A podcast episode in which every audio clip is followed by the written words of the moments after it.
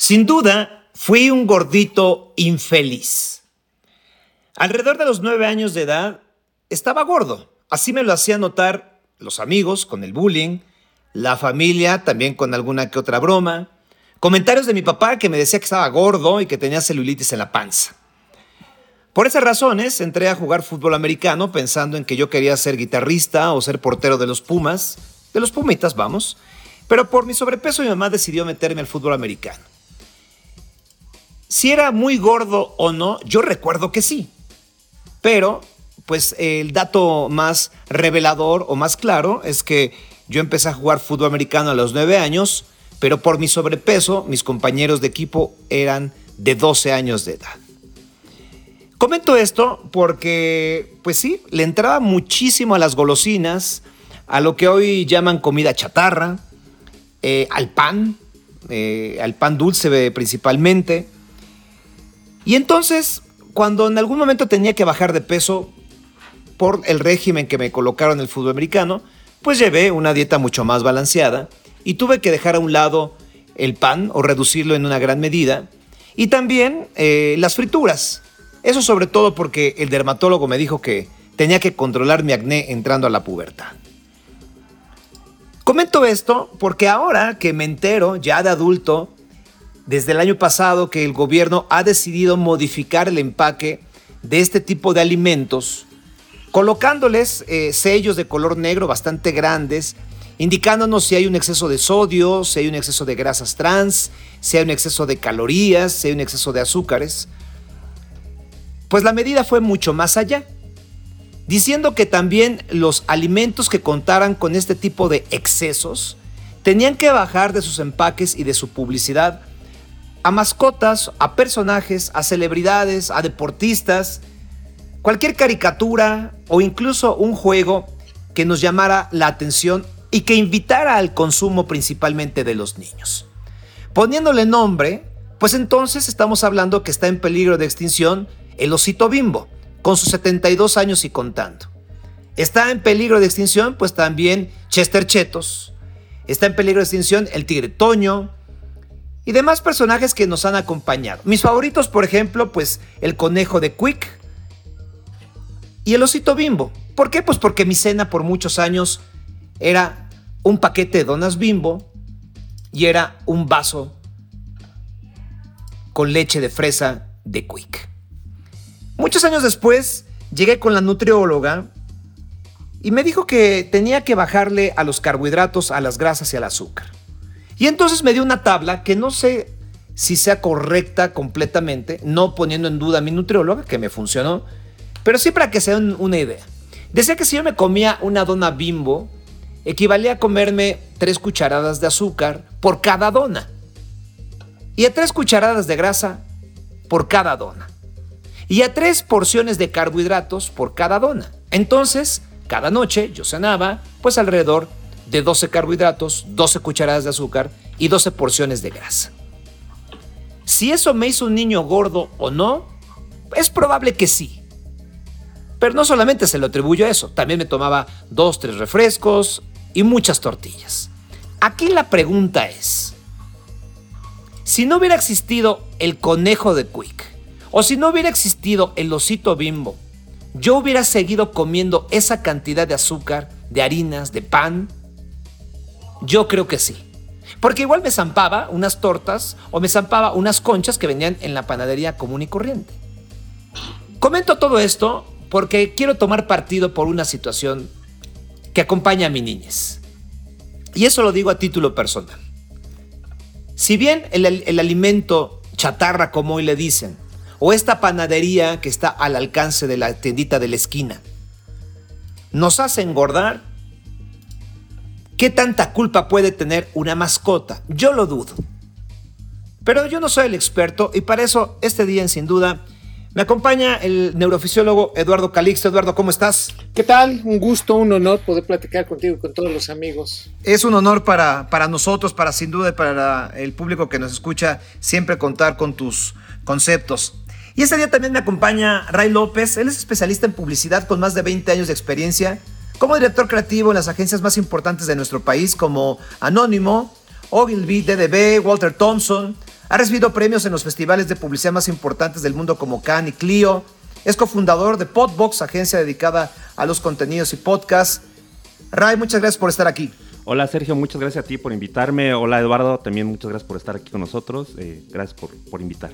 Muy bien, Eduardo Calixto, te quiero preguntar eh, de primera mano, ¿cómo se comporta eh, nuestro cerebro al ver, por un lado, algo apetitoso como puede ser una dona o alguna fritura, alguna botana de las que estamos hablando, y cómo se comporta si vemos algún empaque o alguna caricatura o algún personaje familiar como el que platica.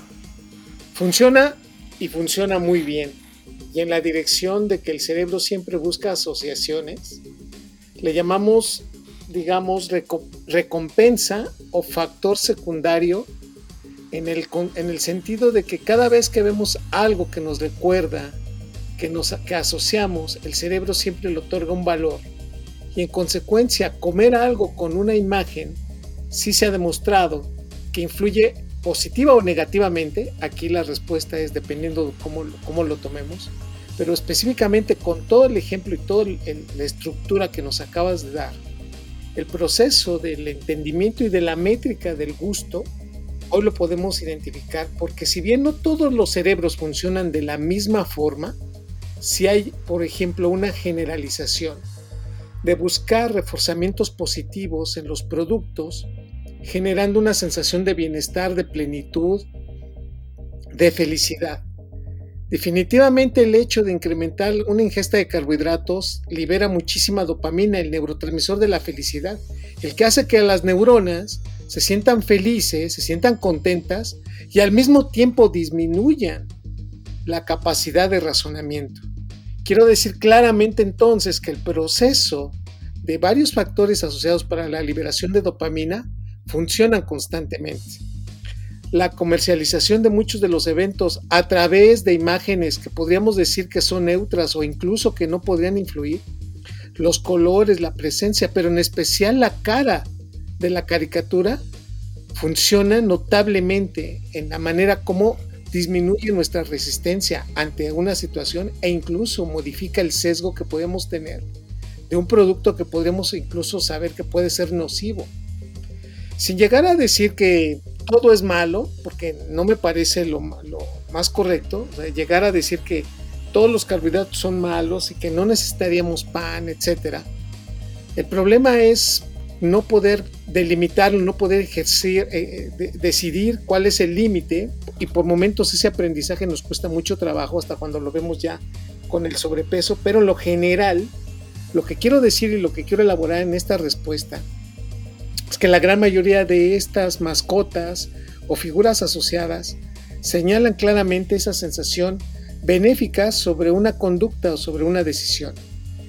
Entre más grandes sean los ojos, de la caricatura, se convierte esto en una manifestación cerca de la infancia, o sea, asociado a nuestra infancia.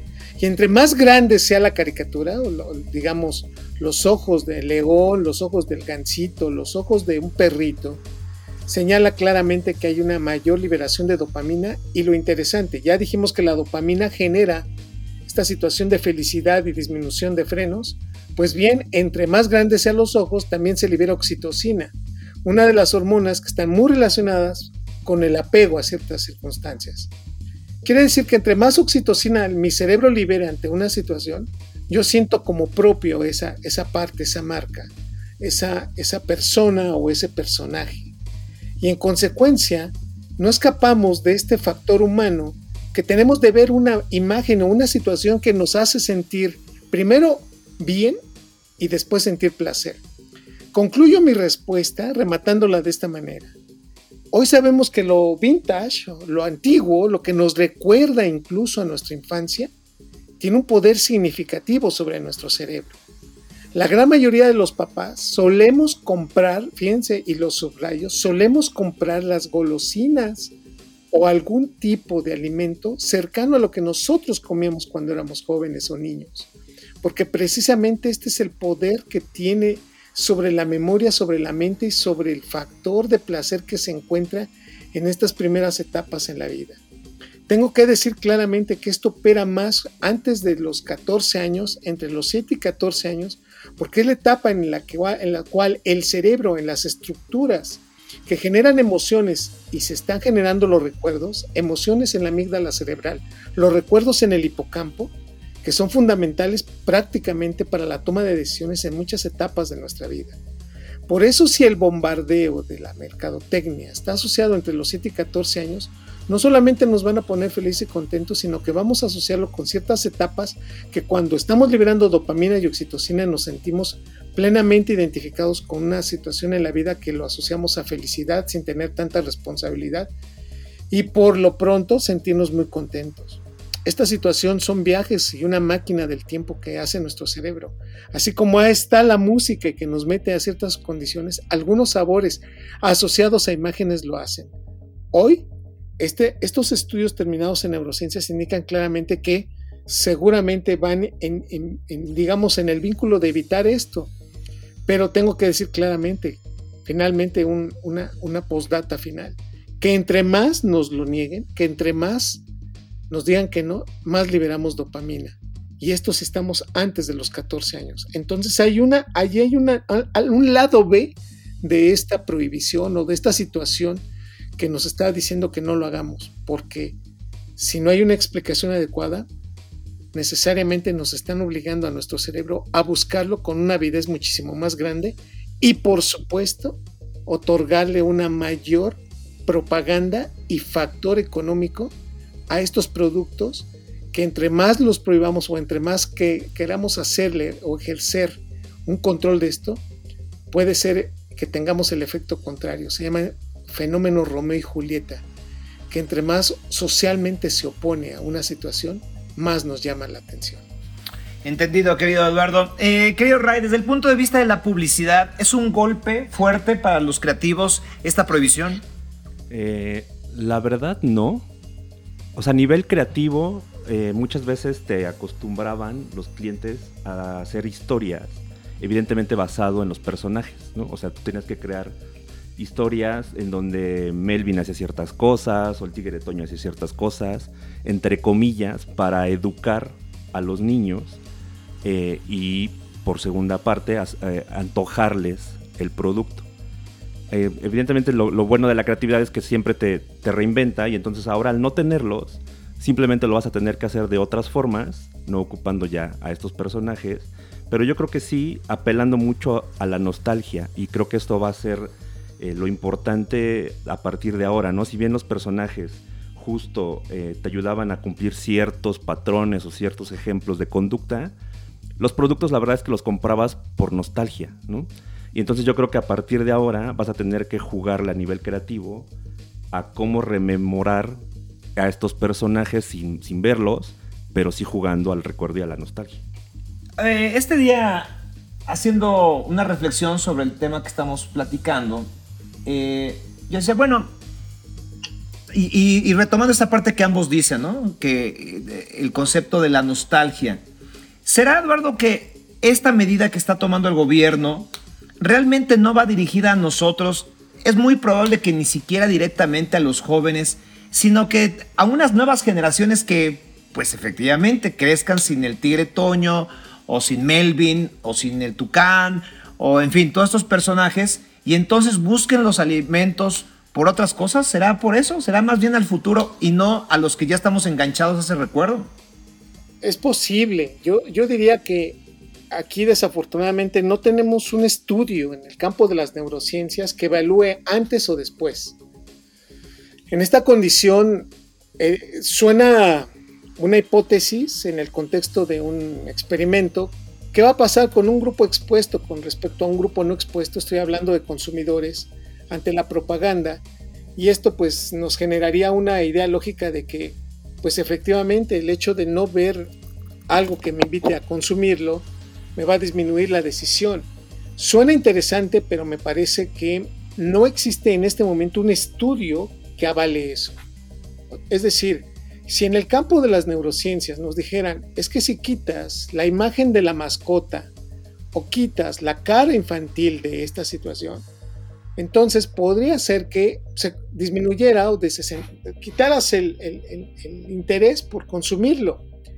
Aquí es que este, digamos, este público cautivo va a ser bombardeado por otra circunstancia. Eh, eh, queda, es un hecho y esto, de nuevo, no es la solución de un problema de obesidad o de malnutrición que tenemos. Va mucho más allá. Pero en lo general, con la pregunta que tú me haces, en este momento yo te diría 2021, no existe ningún estudio donde diga claramente que el hecho de quitarle un color o ponerle, me, voy a ir un poquito a un, ejemplo superlativo de esto, a los cigarros, unas imágenes de un pulmón de un paciente eh, que murió por cáncer y en esta, digamos, fotografía post-morte, ¿alguien lo ve? Quien ya está involucrado en ese consumo prácticamente no generará ningún cambio. Y de los que vienen, yo diría claramente que es un proceso que es y que tiene factores biológicos, psicológicos y sociales para elegir y consumir esto. Para terminar mi respuesta en este proceso, estamos yendo netamente sobre un factor social y tal vez un poco psicológico, pero el biológico está presente. Y de nuevo, nos conviene hacer un estudio y realmente una, un, proceso proyectivo para evaluarlo.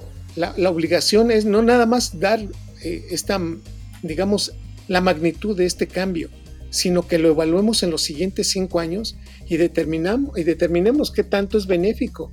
Porque reitero, hay un, hay un riesgo muy grande y es que la gente lo consuma más porque nos los están prohibiendo todavía más. Ray, desde el punto de vista de la publicidad, bueno, yo estudié ciencias de la comunicación y tuve algunas materias de publicidad y de mercadotecnia. Y una de las cosas que yo recuerdo es que tanto la publicidad como la mercadotecnia pues trabajaban en conjunto creando, y, y, entiéndame el término, necesidades que no necesariamente valga mi término, o necesidades que no tenemos en la cabeza, ¿no? Y nos hace comprar o consumir determinado producto o servicio. En todo este tipo de estrategias que, los creativos, que los publicistas, que los mercadólogos eh, arman, estructuran, tienes, bueno, ¿nos podrías dar luz cómo se llega a la creación de una mascota? O sea, ¿cuál es el fin principal de una mascota para ligar a un producto a ese personaje? Sí, eh, generalmente lo que se hace es, la marca piensa a nivel em, mensaje cuál es la personalidad de la marca. A partir de la personalidad de la marca se empiezan a hacer estereotipos de quién podría ser ese representante de esa marca. Se generan ciertos, por ejemplo, hablando del Tigre Toño, eh, se piensan qué personajes son más appealing a cierto tipo de eh, público, en este caso a los niños, y se hacen bocetos diferentes y no puede ser, y a lo mejor no, solo fue al principio el tigre Toño, sino tres o cuatro personajes. A partir de eso se generan em, estudios de mercado donde se juntan a niños, literal, para que eh, se les cuente una historia de quién es ese personaje, ¿no? El tigre Toño es un personaje que es deportista, que es sonriente, que le gustan ciertas cosas, otro personaje puede ser, no sé, un hipopótamo que le gustan ciertas cosas. Y a partir de ahí se evalúa con los niños cuál es el que para ellos eh, los acerca más a esa personalidad que representa a la marca. Una vez con eso se, se generan ya historias eh, que se van a transformar ya en los comerciales, que van a ejemplificar cómo es ese amigo de los niños, ¿no? Y a partir de ahí es que se generan los, los, los personajes. Es común que una marca, cualquier marca, eh, apele a una mascota. O sea, por lo que me platicas, creo que también hay que tener mucho cuidado en tener un personaje o ligar un personaje a un producto. Mucho. Y no, no, no todas las marcas eh, son afines a tener un personaje. Se busca eh, justo sí ser un poco más influyente en ciertos tipos de personas, en este caso en los niños. Eh, y evidentemente jugando con las caricaturas, jugando con los personajes ficticios, que son más appealing a, que un niño lo, adquiera, ¿no?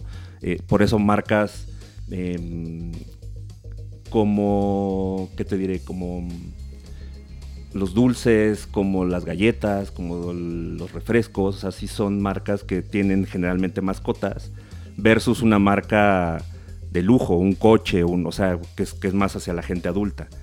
Eh, sí está mucho más pensado para los niños que para otro sector. Ahora, si esto está pensado para los niños, Eduardo, bajo lo que nos platica Ray, y que evidentemente tiene razón en función de que nosotros fuimos niños y hemos crecido con esas mascotas, eh, yo siento que la medida es bastante coja. O sea, si yo veo un empaque y me está diciendo que tengo un exceso de azúcar y además tengo un dibujo, bueno, creo que termina siendo, o sea, y el dibujo como un gancho, creo que termina siendo una gran responsabilidad para los padres antes que para los niños de saber qué se compra, ¿no? También está, también está seduciendo entonces esta mascota, más allá de esa nostalgia, al mismo papá, que debería tener esta decisión lógica de comprar o no tal producto? Totalmente. Aquí el punto es que pareciera que estamos eh, estereotipando a, un gordito, ¿no? O a un niño que no tiene la capacidad, cuando realmente es el adulto el que tiene el poder adquisitivo y el que debería estar supervisando lo que se come. Aquí el punto es que la, la condición va más allá en el fondo de, un cambio, de un hábito que no solamente se da por el hecho de que estemos cambiándole la, la, pues la forma como está envuelto. Ante ese punto, queda muy claro que sí, los adultos deberemos también tener un, digamos, un proceso de educación en el contexto, digo, no estoy solicitando que nos den cursos, no se vaya a malinterpretar eso, sino que nos demos toda una explicación porque somos nosotros los responsables de qué es lo que está comiendo el niño y en magnitud de eso entender que esa situación, el niño es el último, digamos, en el procesamiento de la escala para la elección. El niño puede sugerirlo, pero igual el papá se lo puede cambiar en cualquier punto. Pero son los papás, somos los papás los responsables de decir, cómprate esto o come esto, o yo te doy permiso para hacerlo y no nos damos cuenta que ese, ese tipo de, condiciones no, no, no, nos hemos puesto, digamos, en lo general y sin llegar a ser un moralino, a, a, estudiarlo como sociedad. Yo estoy de acuerdo contigo prácticamente en lo que acabas de decir, pero yo tendría que agregar ese punto. Lo que estamos haciendo, y de nuevo, la edad crítica para el cerebro, para que se entienda esto, son entre 7 y 14 años. Un niño menor de 7 años todavía no tiene la estructuración cortical para entender este concepto. Asocia colores o imágenes con, alimentos, pero no es fundamental para él. Después de los 14 años, esto ya pasa desapercibido. Lo podría aprender y podría cambiar. Pero entonces, en lo general, entonces, esto debe de, ser dirigido a la población de 7 a 14 años, pero dando una explicación. No es nada más, no se come, quito los, los mensajes y además pongo y señalo que eso eh, genera enfermedades o que está en un incremento en carbohidratos. Yo, de verdad, cuando veo eso y, con mi educación médica, bueno, lo puedo entender y digo, bueno, pues tiene carbohidratos, sube de peso, cambia el metabolismo, modifica la liberación de insulina y entonces la lipoperoxidación. Me doy toda una explicación, pero hay personas que dicen carbohidratos, mmm, pareciera que no es lo adecuado y no nos damos cuenta que eso empieza a generar también un cambio en la función y en la elección que por momentos no puede ser adecuado. Hay carbohidratos en las frutas y no necesariamente son, son, son, negativos, ¿no? entonces, aquí la clave de todo esto es el límite, es, es el exceso. Y en este contexto creo que esa parte no se ha valorado y eso es lo que yo tendría que agregar. Hablar de la parte o de la palabra exceso, que esto en cualquier cultura se debería de entender antes de, de nuevo, de prohibir. Es que ahí en, esto, abonando a lo que estás diciendo, yo lo que creo es que esta medida del gobierno es como muy queda bien, nada más, pero no le entra de lleno al, problema, ¿no? Es decir, si ya el gobierno o las autoridades eh, que revisan estos productos dicen que tienen excesos de distintas sustancias o distintas cosas, ¿por qué no mejor, en lugar de prohibir una mascota, hacen que los, que los productores de, estos, este, de esas cosas que nos comemos, pues le reduzcan el sodio, le reduzcan el azúcar o, hagan algo con la cantidad de grasa. Creo que se quedan nada más en, en queda bien y no le entran al problema de fondo porque aunque yo ya no tenga al tigre toño en las azucaritas, las azucaritas siguen teniendo la misma cantidad de azúcar. ¿Estás de acuerdo? Y, ya, y ahora me la voy a comer con el, con el concepto de, ¿me va a hacer daño? Este, no está bien esto. Y esto da parte, o sea, da parte a otro tipo de circunstancias que también depende de la edad, incluso de los procesos que los padres, en, relación a la educación que tienen, incluso pueden cambiar totalmente la manera de la ingesta de, algunos productos que no necesariamente, reitero, son incorrectos el, comerlos.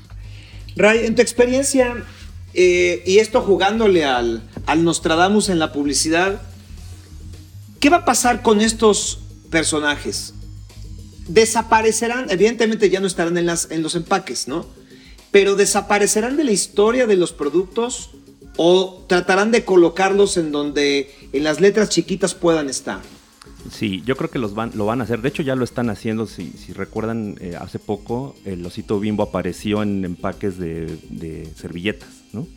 Buscando formas diferentes de, anunciarse. Entonces, yo no le veo para nada raro que en algún momento eh, veamos al negrito bimbo que hoy es Nito, este, en playeras, por ejemplo, ¿no? En ropa, eh, haciendo otro uso de otros eh, artículos. O sea, se va a reinventar. Es evidente que la creatividad te da para eso.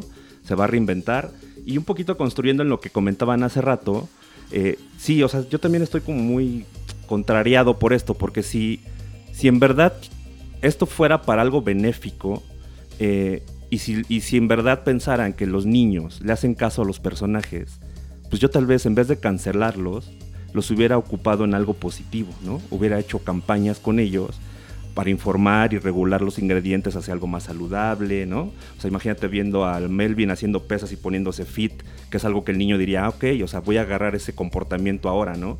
Si en verdad quisieran hacer algo, pues hubieran querido hacer algo positivo con los personajes, sin, duda se hubiera logrado bastante bien y hubiera estado padrísimo ver ese tipo de ejemplos y no cancelar nada más por cancelar, ¿no?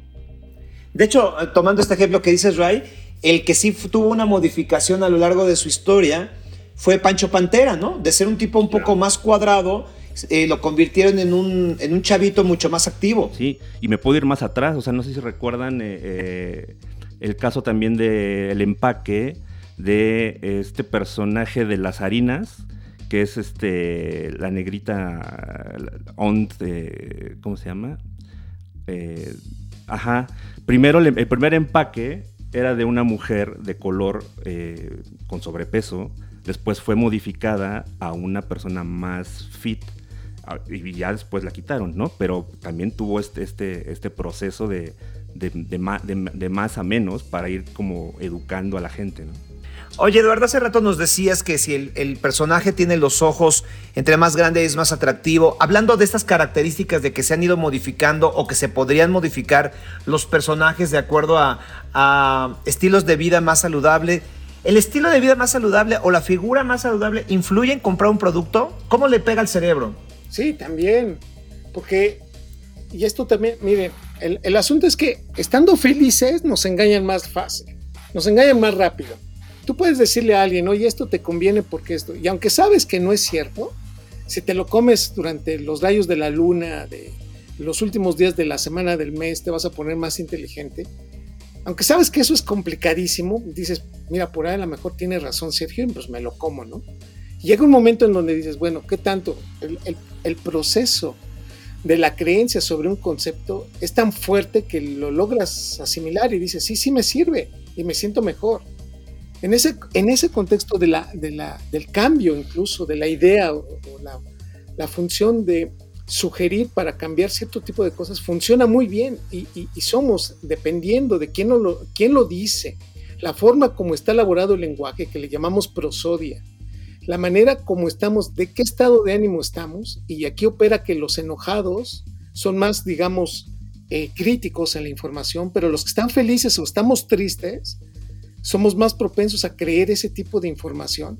Entonces, también depende mucho del estado emocional en el que nos encuentran, la madurez cerebral en la que estamos, la, digamos, en este contexto, la edad en la que estamos, e incluso, y lo digo con todo respeto, pero esto es una medición ya bien hecha desde el punto de vista de las neurociencias, una mujer cerca de su ciclo hormonal de ovulación es más propensa a creer cierto tipo de información que con respecto a cuando está, eh, por ejemplo, entre el cuarto, quinto o sexto día después de la menstruación, en donde sus estrógenos la hacen analizar más una información, le cambia el olfato y tiene mayor integración de capacidad neuronal. Estamos hablando de que dependen varios factores a nivel biológico para determinar incluso la selectividad, pero también cómo nos engañan con la información. Es decir, que con todo esto, y yo estoy de acuerdo con lo que dice Ray en el contexto de que si hubiéramos sacado esta información, no solamente para decir, vamos a dejarlo de comer, pero bueno, ahora el osito o el patito o, este, o Panchito te invitan a hacer ejercicio y si te vas a comer un pastelito de estos, ¿no? Procura utilizar leche y si te lo vas a tomar, pues vamos a hacer ejercicio o, vamos a tratar de comer ahora más verduras. Este contexto hubiera sido muchísimo más, de un impacto más fuerte y, e incluso este proceso invitaría a cambiar cierto tipo de, dieta que, se suele dar. Efectivamente, el cerebro puede ser tan sugestivo, se le puede sugerir tantas cosas y esta, digamos, esta magia que, está dentro, de nuevo, salió desaprovechada simplemente con un tajante. No va porque creemos, y esa es la palabra y la subrayo, creemos que eso es lo mejor. Y esto apoya mucho lo que dijiste. Es netamente para tratar de tapar algo que evidentemente y en el transcurso de los, años nos van a dar la razón en este punto de que la evaluación prácticamente va a ser lo mismo poniendo o no poniendo las, animaciones o, los comerciales, porque el cerebro no va, en este caso, va a modificar la manera de consumo y de la asociación de una marca con lo que está comiendo y seguiremos comiendo carbohidratos porque esto no se va a cambiar nada más por cambiar una mascota. Ray, regresando a, las estrategias que, que tienen los publicistas, los mercadólogos, porque, a ver, por ejemplo, estamos hablando en este momento de lo que se va a regular, que son estos personajes, ¿no? Que ya, ya les comenté eh, al, público que nos escucha, no solamente son los, las caricaturas, también aquí incluyen a celebridades, es decir, algún famoso que, se ligue a tal, a tal producto o eh, algún deportista, ¿no? Pero, por ejemplo, ahí nadie dice de un jingle, por ejemplo, ¿no? Y a veces las canciones también forman parte, no, no a veces, muchas veces las canciones forman parte de algo que se te pega en la cabeza y que te invita a consumir. ¿Qué opinas de ello? Sí, es que es raro, o sea, porque yo sigo tratando de entender cuál fue el motivo real de quitar estos personajes. O sea, me pregunto, ¿qué hicieron de mal para quitarlos? Y la verdad es que no encuentro una razón. Entonces, vuelvo, pienso solo en este pensamiento poco viejo de pues porque es publicidad subliminal. Y la verdad es que la publicidad subliminal no existe. O sea, ese es un mito. Y lo mismo, y lo digo porque también la música puede parecer a lo mismo, ¿no? Este jingle eh, se convierte en algo pegajoso y se convierte en algo que tú adoptas y por eso parecería que tú ya vas a comprar algo. Y la verdad es que no es cierto. O sea, la publicidad hoy en día es entretener y divertir, ¿no? O sea, esa es la función de la publicidad. Informar, evidentemente, pero entretener en segundo grado. Hoy estamos también en una etapa en donde la publicidad educa. Y eso se dio a partir de hace, como desde el año 2004, cuando empezaron, empezaron a salir estas campañas, por ejemplo la de, la de Dope, eh, empoderando a la mujer y hablando de la mujer real. Eh, a partir de ahí como que la publicidad dio una vuelta y empezó a educar. Entonces vuelvo a lo mismo, si estos personajes hicieron algo malo, ¿qué fue eso malo que hicieron para quitarlos? Yo no encuentro nada malo que hayan hecho y como decía hace rato, al contrario, yo buscaría justo a través de ellos educar y hacer cosas para que los niños adopten estos eh, comportamientos positivos ahora, ¿no? Eh, volviendo a tu pregunta, la verdad es que no, no, le, veo eh, esto, o sea, no, le veo que la gente por una canción compre cosas, o sea, adopta marcas, sí, las, las, vuelve parte de su vida, sí, las ama, sí, pero no por eso la gente compra cosas, o sea, eso es un mito y, creo que estamos muy anclados en, esto, en pensar que todos estos personajes tienen que ver con la publicidad subliminal, la cual pues, no existe. Eh, ¿Qué opinas de, este término de la publicidad subliminal, eh, querido Calixto? ¿Se puede engañar al cerebro sin que se dé cuenta? Alguna, hay ya varios estudios en donde se, le se, le denomina algunas, digamos, jingles, algunos gusanos musicales, generadores de pensamientos repetitivos que aunque no te guste, lo traes en la mente y podrían influir bajo ciertas condiciones. No es un determinante. Y esto, bueno, lo hemos visto, pero hay factores muchísimo más fuertes en ese contexto. Yo recuerdo en un estudio, prácticamente para empezar el año 2000, de un chocolate en donde una artista mexicana eh, enseñaba el hombro. Y es evidente que cuando les tomaron, por ejemplo, la eh, actividad electroencefalográfica a los individuos varones que estaban viendo eso, modifican y ponen más atención sobre el, digamos, anuncio. Entonces, me acuerdo muy bien que ese estudio de campaña publicitaria es quién quieres que te ponga atención, pero eso no quiere decir que vayan y compren el chocolate. Hay muchos factores para entonces hacer que eso se dé. Ahora, poniendo atención sobre eso, pues sí, la, música puede influir mucho, estoy de acuerdo en ese contexto. Que al final de cuentas, en un supermercado, quien lleva esa propaganda podría entonces entenderse que sí, efectivamente, por ahí podría ser, digamos, sugerirle, porque se acuerda del jingle y eso puede ayudar. Pero eso no, digamos, es, no refuerza la, firma ni el, ni el gusto por, cierto tipo de, marcas. Disminuye cierto tipo de resistencia y algún, digamos, eh, y alguna invitación para poder hacerlo. Hay varios estudios, no sé si pueda decir marcas, ¿no? En este contexto, pero hay una de, unas, de una marca de hamburguesas que determinó claramente por qué la gente eh, prefiere cierto tipo de, digamos, de productos y se encontró claramente que era mucho la combinación del color rojo con el color amarillo. Y entonces la asociación de esto influye mucho. Hoy sabemos que, términos concretos para rematar esta respuesta. Uno, que el color rojo disminuye mucho la resistencia para cierto tipo de productos, en especial para las comidas. Y punto número dos, algunos jingles ayudan muchísimo ese proceso. Después vinieron estudios más generales y quitaron cierto tipo de sesgo y estoy de acuerdo sobre esto de la, mensaje subliminal que dice Ray, lo dice muy bien. Porque se dieron cuenta que incluso cuando hay una cafetería a la entrada de un supermercado y se está preparando café, eso es más poderoso para que una gente vaya y compre. Y el estado y el grado de hambre que tengas para ir a comprar algo influye más que muchos de los comerciales que hayas visto en las pasadas 48 horas. Ray, hablando también de, las celebridades, porque esto incluye a las celebridades y estamos hablando del empaque. Yo la verdad no, no me quedó claro o no encontré un documento donde prohibiera que, la, que por ejemplo, una campaña de publicidad, eh, no hablando del empaque, pero ya no se puede hacer con una con alguien, con una figura. Por ejemplo, Carlos Rivera que está haciendo eh, sabritas, me parece, ¿no? o este William Levy que también hizo las mismas papas, ¿no? Eh, mi pregunta concreta es, en, productos ya tan establecidos, con tanta historia como de los que hemos platicado, ¿da un empujón importante que esté una celebridad en la caja o en el comercial? Eh, no lo creo. Eh, solo lo, lo, ponen como para que la gente se llama publicidad aspiracional, ¿no? Entonces la gente al ver una personalidad aspira a ser como esa personalidad en el inconsciente, ¿no? Entonces las marcas lo hacen, un o sea, lo hacen mucho por eso, para poner personajes que son queridos, celebridades que son admiradas, para que la gente interprete pues, que en algún momento va a llegar a ser como esa persona por comer unas papas, lo cual tampoco es cierto, ¿no?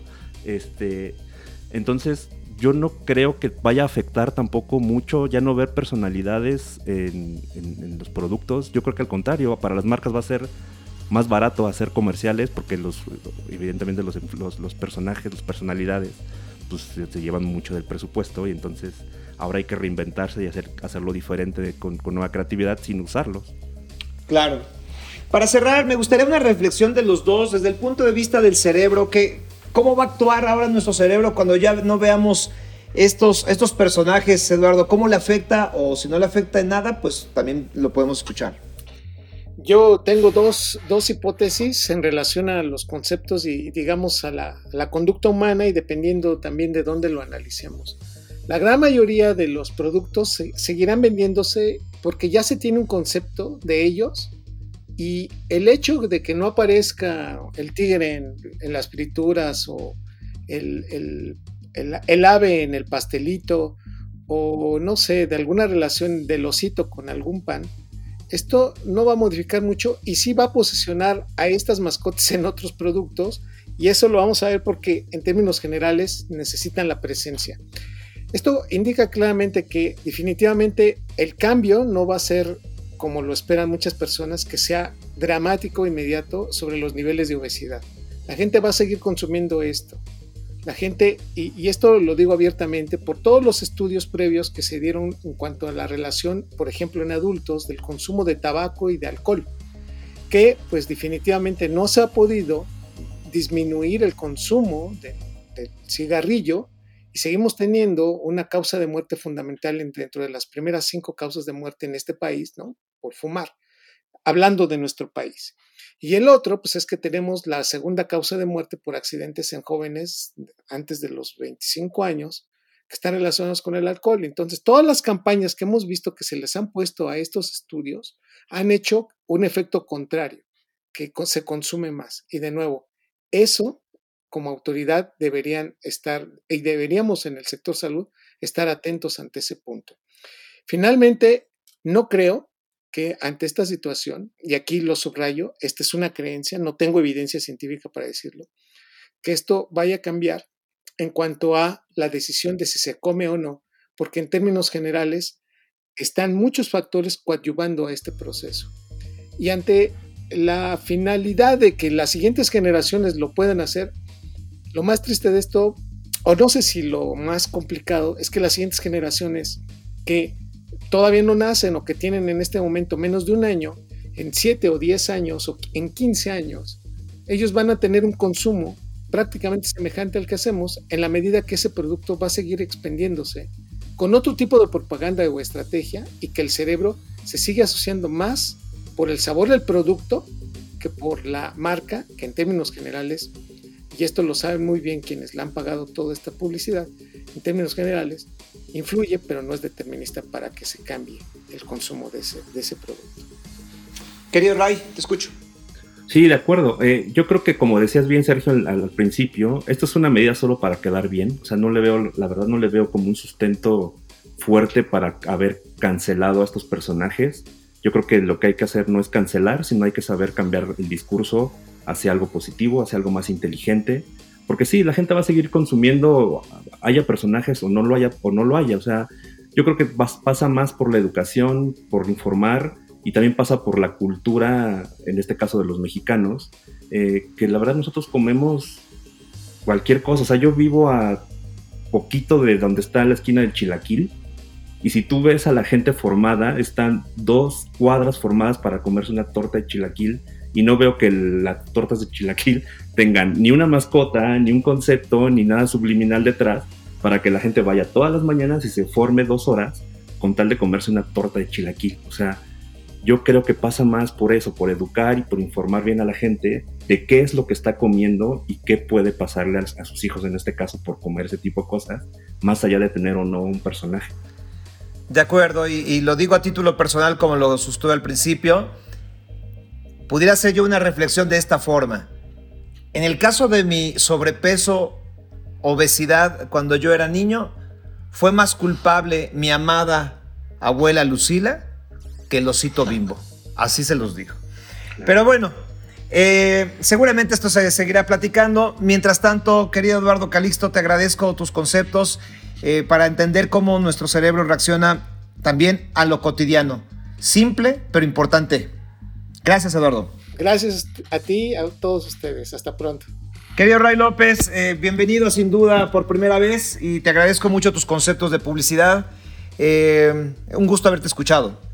Muchísimas gracias a ti, Sergio. Fue un placer estar contigo. Pues ahí está. Usted tendrá la mejor eh, decisión, la mejor opción para comprar un producto si tiene un personaje o no. Sin duda, un tema que puede ser polémico, sin duda, un tema que nos afecta a la nostalgia, sin duda, desde mi punto de vista, una medida del gobierno para quedar bien y no que incide de manera importante en lo que tenemos que atacar, que es nuestras costumbres, nuestros hábitos alimenticios. Soy Sergio Sepúlveda, hasta la próxima.